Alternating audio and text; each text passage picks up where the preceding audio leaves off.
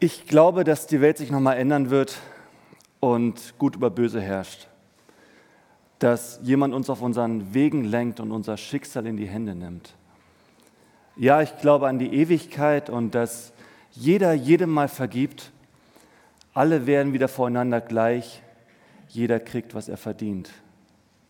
Das wird die Zeit, in der das Wünschen wieder hilft. Das ist ein Songtext von den Toten Hosen, die ich schon seit vielen Jahren nicht mehr höre. Und der drückt so diesen Wunsch aus nach der Ewigkeit und diese Sehnsucht, die ich auch in mir trage, diese Sehnsucht danach, dass eines Tages alles besser wird. Dass eines Tages alles überstanden ist, was uns jetzt vielleicht scha zu schaffen macht. Dass auch alles nicht mehr sein wird, was diese Welt hier und da zu einem schlechteren Ort macht. Dass Gott eine neue Welt schafft. Eine neue Welt für uns. Ich predige ja heute über die Jahreslosung. Gott spricht, ich werde den Durstigen zu trinken geben von der Quelle des lebendigen Wassers.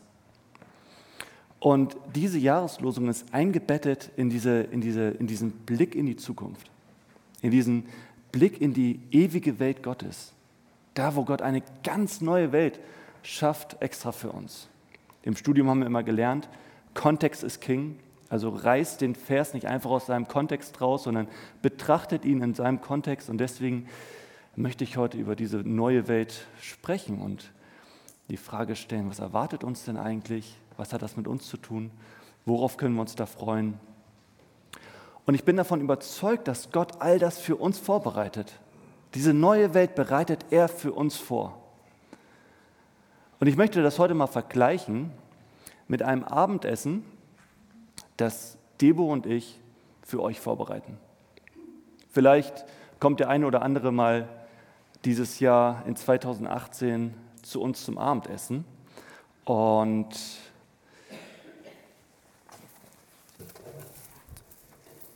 ich habe mal beispielhaft so einen Tisch hier mitgebracht.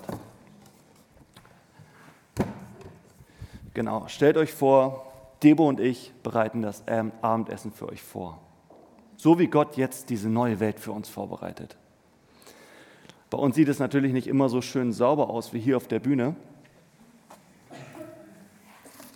Das Erste, was wir machen müssen, ist natürlich erstmal aufräumen. Da liegt so einiges an Müll rum. Hier irgendwie so ein zerknülltes Predigtmanuskript von meiner letzten Predigt. Debo hat gebastelt. Hier liegen noch ein paar Sachen rum von ihrer letzten Bastelaktion. Dann hier irgendwie so eine leere Cola-Dose. Dann irgendwie hier irgendwelche anderen Schnipsel und irgendein Geschenk, das ausgepackt wurde. Das Erste, was wir machen müssen, ist aufräumen, sauber machen. Und genau dasselbe macht Gott auch. Nicht in der neuen Welt. Ich meine, diese, diese neue Welt Gottes, die, die wird ganz neu sein, die wird ganz, Gott ganz neu schaffen, wie ein, wie ein neues Auto, was wir kaufen. Das muss auch nicht erstmal ausgesaugt werden, die wird komplett neu sein, aber, aber Gott muss in uns sauber machen. Gott muss uns erstmal reinigen, damit dieses Fest stattfinden kann. Ich meine, wir sind alle nicht ganz sauber, wir haben alle irgendwie Dreck am Stecken. Und Jesus ist gekommen, damit wir sauber werden können. Die Bibel, die spricht ganz am Ende über diese neue Welt Gottes, über das Paradies, auf das wir uns alle freuen können. Und auch ganz am Anfang wird so ein Ort beschrieben, wo alles perfekt ist. So der Garten Eden, das Paradies. Und das ist ein Ort, wo, wo die Menschen, da ist so die Rede von Adam und Eva, wo die Menschen zusammen mit Gott leben. Wo die Beziehung zwischen Mensch und Gott so perfekt ist, so rein ist, so sauber ist, dass da nichts zwischen denen steht. Die leben in einem Garten, die unterhalten sich miteinander, die haben tolle Zeiten miteinander, da steht nichts zwischen denen. Und die Bibel, die beschreibt diesen Zustand auch als einen Zustand, wo auch die Beziehung des Menschen zueinander völlig in Ordnung ist. Da gibt es nichts, was das irgendwie verunreinigt, nichts, was sich zwischen Adam und Eva stellen. Die zwei haben nichts voneinander zu verbergen. Und auch der Mensch zu sich selbst hat eine absolut reine, gesunde Beziehung zu sich selbst. Nichts, was ihn irgendwie an sich selber stört. Er ist mit sich selber komplett im Reinen. Und auch die Beziehung zur Natur ist völlig in Ordnung. Und dann beschreibt die Bibel in dieser Geschichte, dass Adam und Eva sich dann gegen Gott entscheiden, dass die Sünde in die Welt kommt. Und diese Sünde, die sorgt dafür, dass Adam und Eva, ja, dass ihre, dass ihre Beziehung zu, zu Gott total zerstört wird. Dass sie diesen, dieses Paradies verlassen müssen. Dass plötzlich sich etwas zwischen diese zwei ersten Menschen stellt. Dass die Beziehung zueinander nicht mehr rein ist, sondern dass da irgendwas ist, was sie voneinander zu verbergen haben. Und dass auch der Mensch zu sich selbst kein reines Gewissen, keine reine Beziehung mehr hat. Also Jesus muss erstmal aufräumen. Und genau das, das ist der Grund, warum Jesus in diese Welt gekommen ist, um uns sauber zu machen, um uns zu reinigen. Die Offenbarung spricht auch ganz oft von, spricht öfter mal von dieser neuen Welt. Und da spricht sie davon, dass wir ein weißes Gewand haben müssen. Ein weißes Gewand, wo keine Erdbeerflecken drauf sind, keine Rotweinflecken, kein Dreckspritz herangekommen ist, sondern dieses weiße Gewand müssen wir haben. Und, und Jesus schenkt es uns, damit wir in dieser neuen Welt teilnehmen können. Jesus macht sauber. Das nächste, was geschieht, ist, dass Gott all das für uns vorbereitet. Noch bevor wir bei ihm eintreffen, bereitet Gott all das für uns vor. Diese, diese Welt, wie wir sie kennen, wird es zu dem Zeitpunkt nicht mehr geben, sondern all das wird vorüber sein und Gott bereitet diese neue Welt für uns vor. Und ich habe hier mal ein paar Sachen mitgebracht und wollte mal die Frage stellen, was bereitet Gott da eigentlich für uns vor? Wie wird diese neue Welt Gottes eigentlich aussehen? Die Bibel sagt nicht allzu viel über die neue Welt Gottes, aber so ein paar Dinge spricht sie schon an. Beispielsweise, dass dieser Ort, diese neue Welt, dass es ein Ort sein wird, der speziell für uns vorbereitet ist auf uns ausgerichtet, genauso wie wir es, wie wir es uns wünschen. Bevor Jesus ähm, zum, in den, ja, als, als Jesus auf dieser Welt lebte, da sagte er mal zu seinen Jüngern so, ich gehe schon mal vor, um euch die Wohnung vorzubereiten, um für euch die Wohnung einzurichten. Und das kann für mich nur heißen, Jesus geht voran, um, um für mich eine Wohnung einzurichten und eine Welt zu schaffen, die total zu mir passt ganz genau auf meine Wünsche ausgerichtet. Und darauf freue ich mich. Und dann beschreibt die, die Bibel diesen Ort auch als einen Ort, wo wir einen neuen Körper bekommen werden, wo wir nicht mehr ins Krankenhaus müssen, wo wir uns keiner Operation mehr unterziehen müssen, wo, wo alles stimmt, wo wir nicht mehr altern werden. Ein Ort, wo wir einen ganz neuen Körper haben, wo wir uns keine Gedanken mehr haben müssen, dass irgendwas schlechter wird oder keine Angst mehr haben brauchen, keine Schmerzen mehr. Und so beschreibt in 1. Korinther 15 die Bibel diesen Ort. Was ich auch ganz krass finde, ist, dass die Bibel darüber spricht, dass wir wie Jesus sein werden.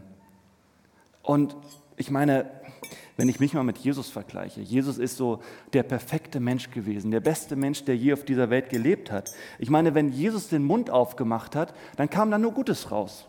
Auch wenn Jesus sich Gedanken gemacht hat, dann, dann waren das nur positive Gedanken. Wenn er Gefühle hatte, waren die nur positiv. Er hat nur gut und voller Liebe über Menschen gedacht. Und wenn ich ihn dann mit mir vergleiche, dann denke ich mir, ich bin nicht immer so gut. Und wenn es da heißt, in, in ähm, 1. Johannes 3, Vers 2 steht, dass ihr werdet Jesus gleich sein, ihr werdet sein wie Jesus, dann kann das für mich nur bedeuten, dass ich genauso perfekt sein werde. Dass ich mir keine Gedanken mehr machen muss, was ich, was ich sage. Dass ich keine Angst mehr haben muss, wenn ich den Mund aufmache oder Leuten irgendwas schreibe, dass ich sie verletzen könnte.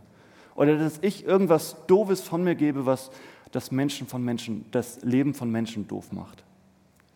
Wir werden sein wie Jesus und das, das ist großartig für mich. Und dann sagt die Bibel auch an einer Stelle, dass, dass wir völlig neue Emotionen haben werden. Also wir werden gar nicht mehr diese negativen Gefühle mehr haben, sowas wie Depression wird es da überhaupt gar nicht mehr geben.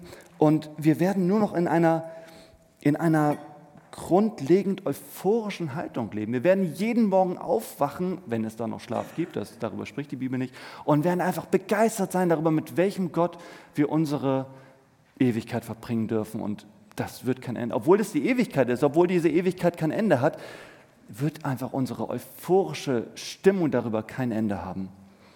Und dann spricht die Bibel noch darüber, dass das ein Ort sein wird, wo wir in der unmittelbaren Gegenwart Gottes leben werden. Da steht das, äh, den Text, den Matthias eben vorgelesen hat, spricht darüber, dass das der Ort ist, wo Gott unter den Menschen leben wird. Und das kann für mich nur bedeuten, diese Beziehung, die mit der Sünde irgendwie zerstört wurde, die ist da wiederhergestellt.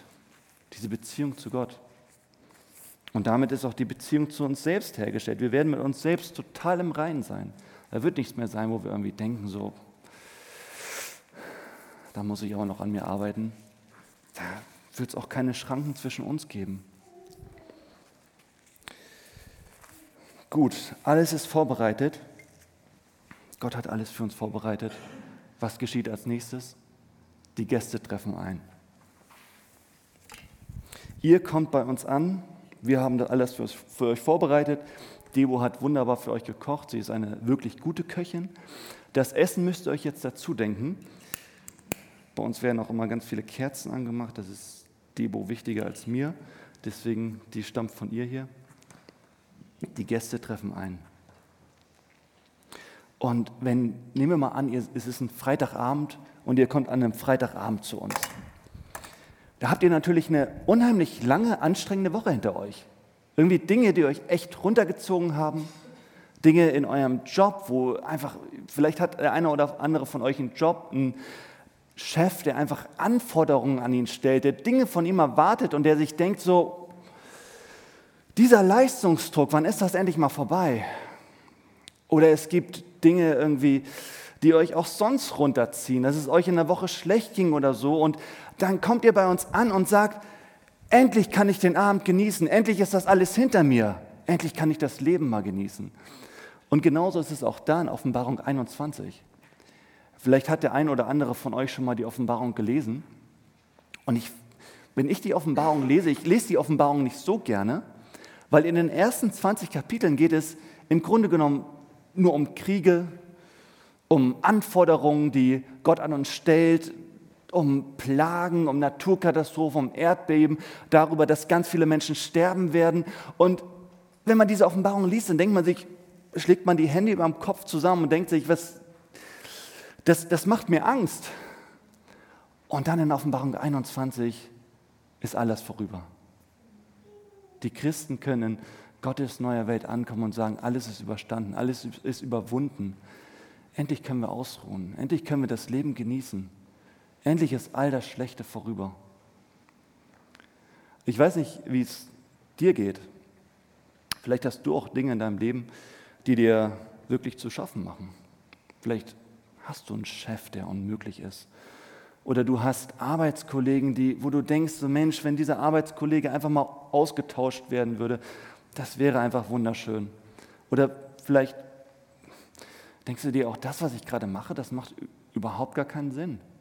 Ich bewerbe mich schon nach anderen Stellen oder überlege, was ich sonst machen könnte. Es ist für mich eher so ein Zeitvertreib, aber wirklich sinnvoll ist das für mich nicht.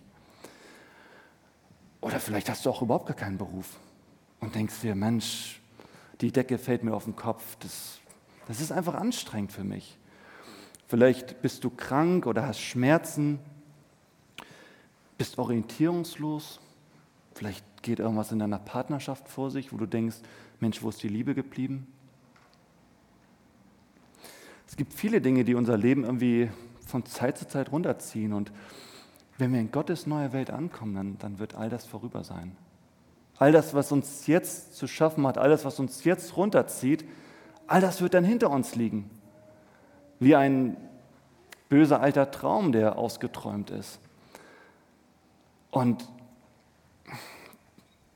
Ihr fragt euch jetzt vielleicht, okay, was, was soll das? Was, was, was, ich meine, da kann ich mich drauf freuen, aber das hat doch auf mein Hier und Jetzt keine große Auswirkung, dass ich weiß, es wird eines Tages alles besser werden.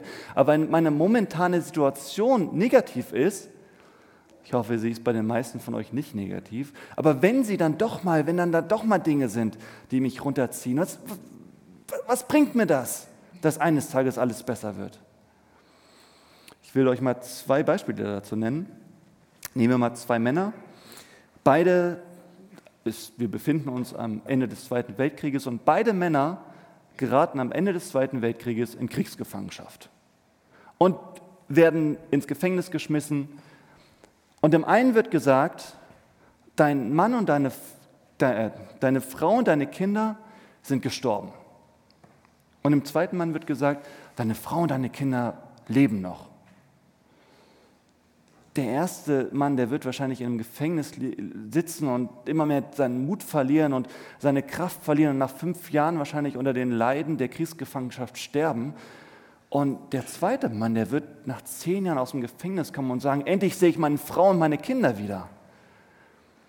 Oder nehmen wir mal ein anderes Beispiel. Zwei Personen, beide müssen dieselbe unmögliche, schlimme Arbeit leisten, müssen beide für zwölf Stunden am Tag, sieben Tage die Woche in einer Fabrik arbeiten und da gebrauchte Toner und Tinten für einen Laserstahldrucker säubern. Und dem einen wird gesagt, nach einem Jahr bekommst du 15.000 Euro für deine geleistete Arbeit. Und dem zweiten Mann wird gesagt, nach einem Jahr bekommst du 15 Millionen Euro. Der erste Mann, der wird sich nach, nach, nach, nach, nach einem Monat wird er seinen Job hinschmeißen und sagen, für diesen Hungerlohn zu arbeiten, das, das ist doch Quälerei. Das mache ich doch nicht. Und der zweite Mann wird sich sagen, für 15 Millionen, das ist ein Kinderspiel. Also versteht ihr, die Situation von diesen zwei Personen ist haargenau dieselbe. Sie unterscheidet sich an keinem Punkt. Das Einzige, was sich bei den beiden unterscheidet, ist das, was sie von ihrer Zukunft glauben. Ich glaube, es macht einen riesen Unterschied, was wir über unsere Zukunft glauben. Ob wir sagen, das, was wir hier erleben, das ist alles. Und wenn das Leben vorbei ist, dann liege ich unter der Erde und vergehe langsam. Oder ob ich sage, wenn dieses Leben vorbei ist, dann erwartet mich erst das große Glück. Und dann beschreibt die Bibel diesen Ort als einen Ort, wo, wo wir erstmal ankommen und wo Gott die Tränen von unseren Wangen wischen wird. Und das finde ich ganz interessant, weil das heißt ja, wenn wir da ankommen, dann haben wir noch nicht von jetzt auf gleich alles ver vergessen, sondern wir werden vielleicht Gott erstmal in die Arme fallen und, und uns vielleicht erstmal ausheulen können, vielleicht erstmal sagen können, was uns alles, wo der Schuh drückt, was uns alles zu schaffen macht. Und ich meine, im Grunde genommen ist es doch manchmal bei uns ganz genauso. Wenn Debo und ich euch zu uns zum Abendessen eingeladen haben, dann, dann könnt ihr auch nicht erstmal total ausspannen und sagen, endlich haben wir alles hinter uns, sondern manchmal müssen dann Dinge erstmal raus. Ich meine, zumindest wenn dann ein vertrautes Verhältnis zwischen uns vorhanden ist, dann erzählt ihr erstmal, wie eure Woche wirklich war und wie es euch wirklich geht. Denn die erste Frage ist ja immer, wenn man sich sieht, ja, wie geht's dir? Wie war deine Woche? Und dann erzählt man erstmal. Und erstmal muss das raus. Und ich glaube, genauso wird das bei Gott auch sein. Und nicht erst da. Ich glaube, ich glaube, das funktioniert auch heutzutage schon wunderbar. Jedes Mal, wenn da irgendwas ist, was uns zu schaffen macht, irgendwelche Probleme, wo wir echt denken, das nimmt mir alle Freude am Leben, da funktioniert das auch schon super gut, dass wir zu Gott gehen und das bei ihm abladen. Es gibt da so einen Text in der Bibel, in Philippa 4, wo steht, ja, wenn ihr Sorgen habt, wenn euch Dinge zu schaffen machen, dann geht zu Gott und sagt ihm das einfach. Und dann wird etwas, wird ein, ein übernatürlicher Mechanismus zustande kommen, dass Gott euch seinen Frieden schenkt in eure Gefühle und in eure Gedanken hinein, der nicht zu erklären ist. Ich habe das schon mal ein paar Mal erlebt und es ist etwas Wunderbares, das zu erleben. Okay, kommen wir jetzt zum entscheidenden Vers. Er steht auch da oben noch. Ich will dem Durstigen geben von der Quelle des lebendigen Wassers umsonst. Das verspricht uns Jesus Christus.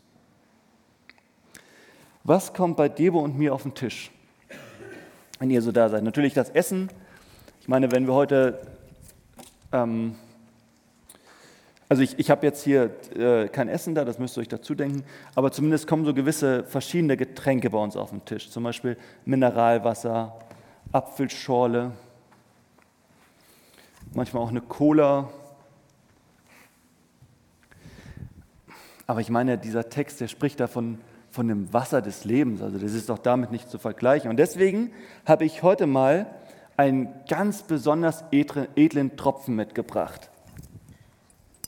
Den Champagne Deutz Prü Classique. Den haben Debo und ich geschenkt bekommen, als wir für unsere Hochzeit Wein eingekauft haben. Und ich habe mal nachgeschaut im Internet, was so eine Flasche kostet. Und die kostet 40 Euro. Also so eine Flasche Champagner kostet 40 Euro.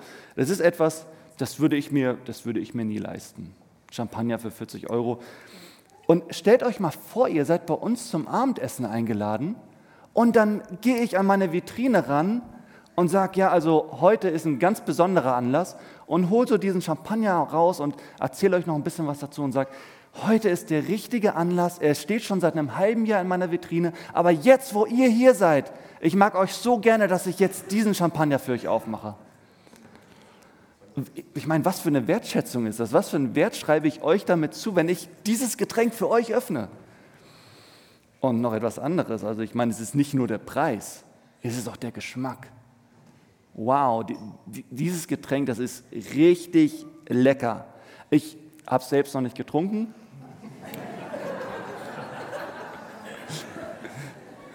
sondern ich habe mich mal schlau gemacht.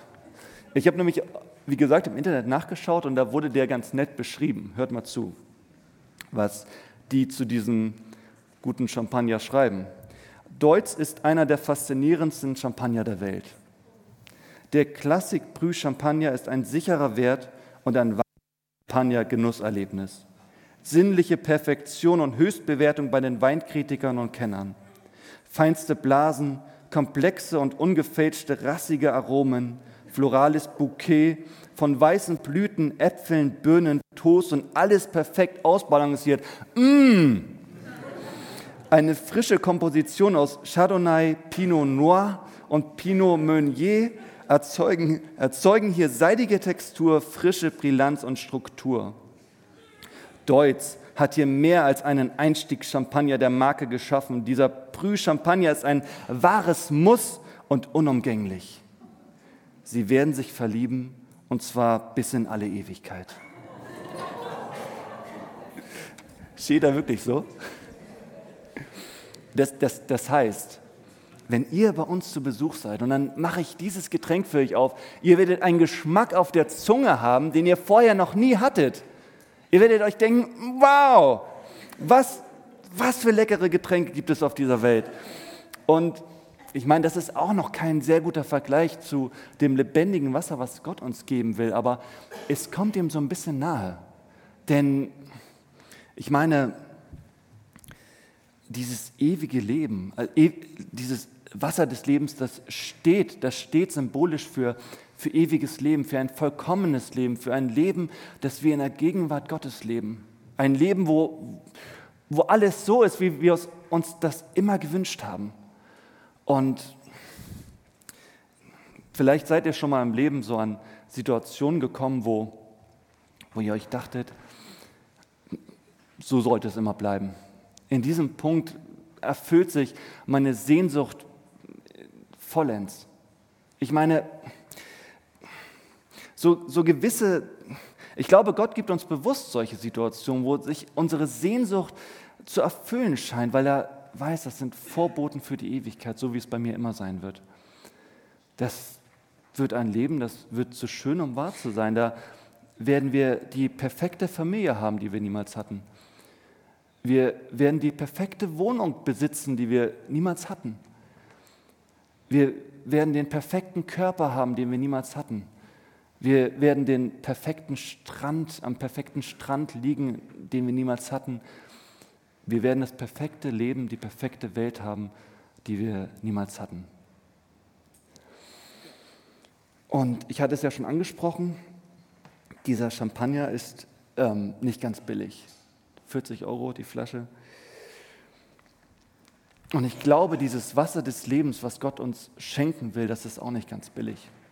Das ist relativ teuer. Also wenn man mal ehrlich ist, ist dieses, dieses Wasser des Lebens ist für uns unbezahlbar. Ich meine, wir hätten es uns nie verdienen können, das ewige Leben. Und ich glaube, deswegen hat Jesus das für uns gemacht. Deswegen hat Jesus für uns bezahlt. Er hat uns losgekauft von unserer Schuld. Er hat uns losgekauft, er hat uns frei gemacht von dem Tod. Er hat das Lösegeld für uns bezahlt. Und womit hat er es bezahlt? Ich meine, Jesus spricht, ich will euch von dem Wasser des Lebens geben umsonst. Ich will euren Durst löschen. Und Jesus hat für uns bezahlt, als er am Kreuz hing und sagte, mich dürstet. Da hat er für uns bezahlt. Er hat Durst gehabt, damit wir nicht mehr Durst haben müssen. Und es gibt eine Begebenheit in der Bibel, und damit komme ich zum Schluss, wo Jesus einer Frau begegnet an einem Brunnen. Und Jesus hat Durst und bittet diese Frau um etwas zu trinken und sagt, kannst du bitte für mich auch etwas Wasser schöpfen, damit ich was trinken kann?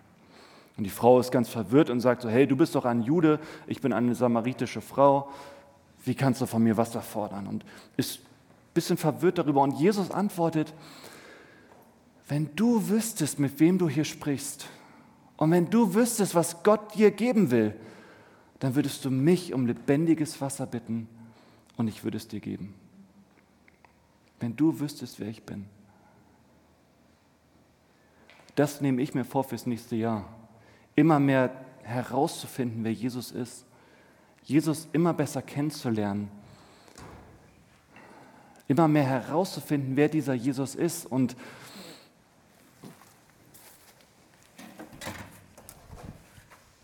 Ich meine, mich immer mehr mit Jesus an diesen Tisch zu setzen und bei ihm schon jetzt von diesem lebendigen Wasser zu trinken. Jesus immer besser kennenzulernen. Und ich meine, an diesem Tisch sind noch viele Plätze frei. Und das nehme ich mir auch vor fürs nächste Jahr. Immer mehr Leuten davon zu erzählen, was Gott uns schenken will. Und immer mehr Leuten von diesem wunderbaren Gastgeber zu erzählen. Amen.